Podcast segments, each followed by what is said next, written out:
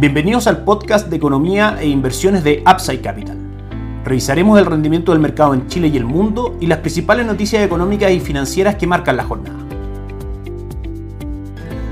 Muy buenos días, ¿cómo están ustedes? Miércoles 12 de enero de 2022, soy Ramiro Gariano, bienvenidos a otra edición más de mercados en Upside Capital. Respecto al mercado local y a lo que tiene que ver con proyecciones y datos macroeconómicos, los invito a revisar el podcast de ayer donde vimos en detalle lo que arrojó la última encuesta de expectativa económica realizada por el Banco Central, que en palabras simples disminuye las proyecciones de crecimiento y aumenta, por supuesto, también la inflación esperada y el alza de política monetaria. También tuvimos datos similares desde el Banco Mundial acerca de Chile. Ambos artículos están hoy día en la edición de papel del diario financiero. Os lo invito a revisarlas, pero en palabras simples eso es un recorte de proyección en cuanto a crecimiento y un alza en las estimaciones de inflación y en las estimaciones de tasa de política monetaria para el año 2022 y 2023. ¿Con qué nos encontramos en el fondo? Con datos macroeconómicos que no son positivos para el mercado, que no son positivos para las empresas, partiendo solamente el hecho de tener una tasa de política monetaria más alta, encarece por supuesto el acceso al dinero y con eso también se dificulta más el financiamiento por parte de las empresas de sus proyectos, luego la creación de empleo y etcétera dentro de la cadena económica. Por supuesto que la economía de Chile seguirá funcionando, pero desde nuestro punto de vista con márgenes, características y retornos mucho más estrechos del que estábamos acostumbrados. Y en este contexto, el día de ayer tuvimos un muy buen día para las acciones locales, 2.25% de retorno tuvo ayer el IPSA, las acciones locales cerrando en 4.394 puntos. Fue la segunda que más subió en el mundo después de la bolsa de Polonia, que se elevó un 2.32%. Principalmente el alza estuvo impulsada por Sogimich, que ganó un 6.98% el día de ayer y da su alta participación dentro del índice, por supuesto, arrastra al índice montó a cerrar bastante positivo. Así el retorno durante el 2022 de el IPSA llega al 2.01% y el retorno en los últimos 7 días al 2.84%. Una jornada bastante plana para el cobre. Ayer que cerró con caída muy leve del 0.03% en 4.38 y el dólar volvió a tener un día de retroceso, un buen día para los activos locales entonces con las acciones subiendo y el peso subiendo. Ayer abrió en 834 el dólar peso y el cierre fue en 827. Si pasamos a revisar el mercado a esta hora, vemos que el IPSA nuevamente tiene una buena jornada, subiendo un 1.08%. Dentro de las acciones más transadas tenemos a Sokimich B, que nuevamente tiene un buen día, subiendo un 2.8%. Oro Blanco subiendo un 12.96%. CAP un 2.98% y Sencosud arriba un 1.39%. El cobre hasta ahora sube muy muy fuerte y vamos a ver en algunos segundos cuál es el motivo de esto. Un 3.36% la cotización de sus futuros, cotizando en 4.57. Y respecto al dólar peso,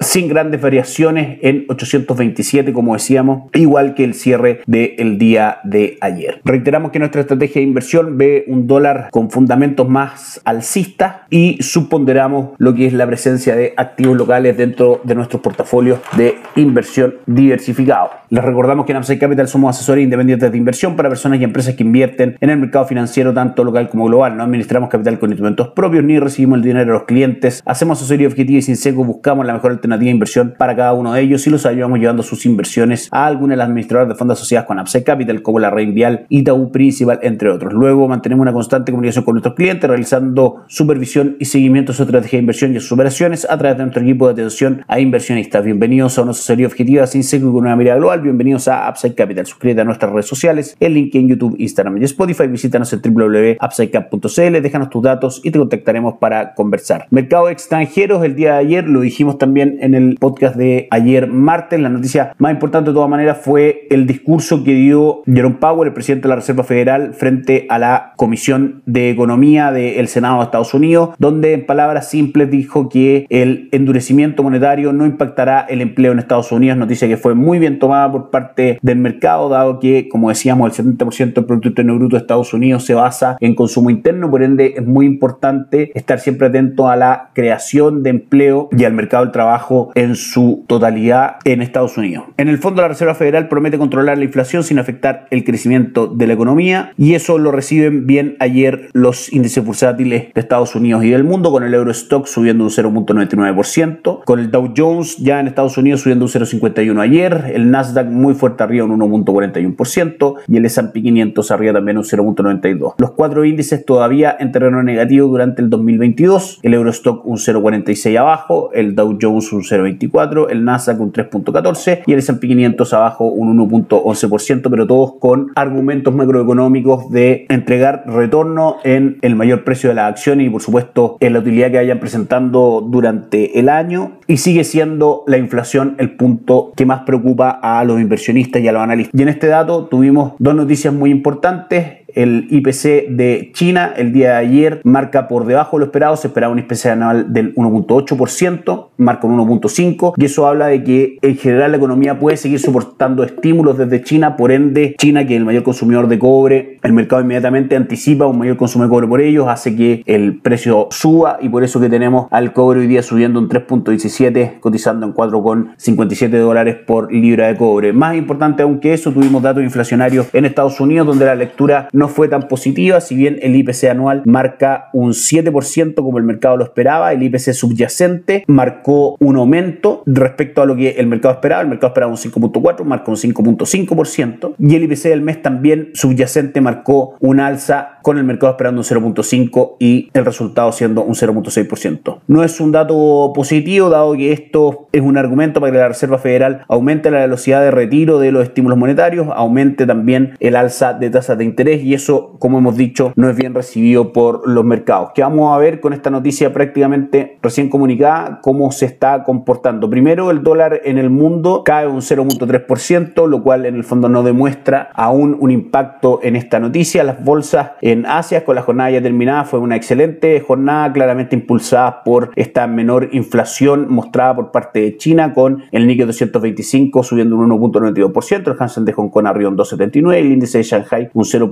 84. Europa, aún con cotizaciones, a esta hora el Eurostock sube fuerte un 0.6% y el DAX alemán arriba un 0.48%. Estados Unidos aún no empieza a cotizar, pero podemos ver su rendimiento a través de la cotización de sus futuros, donde en general son hoy día, por lo menos hasta esta hora, bastante positivos, con el Nasdaq subiendo un 0.86, el S&P 500 un 0.47 y el Dow Jones un 0.32 respecto a la cotización de sus futuros. Vamos a estar atentos a ver cómo termina el mercado el día de hoy y si finalmente esta cifra de inflación de Estados Unidos mayor a la esperada, el mercado la recibe bien o mal y tenemos nuevamente correcciones en los índices de renta variable en el mundo. Que esté muy bien, nos volvemos a encontrar mañana. Chao, chao. Gracias por escuchar el podcast de Economía e Inversiones de Upside Capital. Te invitamos a visitar nuestro sitio web www.upsidecap.cl y contactarnos para brindarte una asesoría objetiva, sin sesgo y con una mirada global para tus inversiones.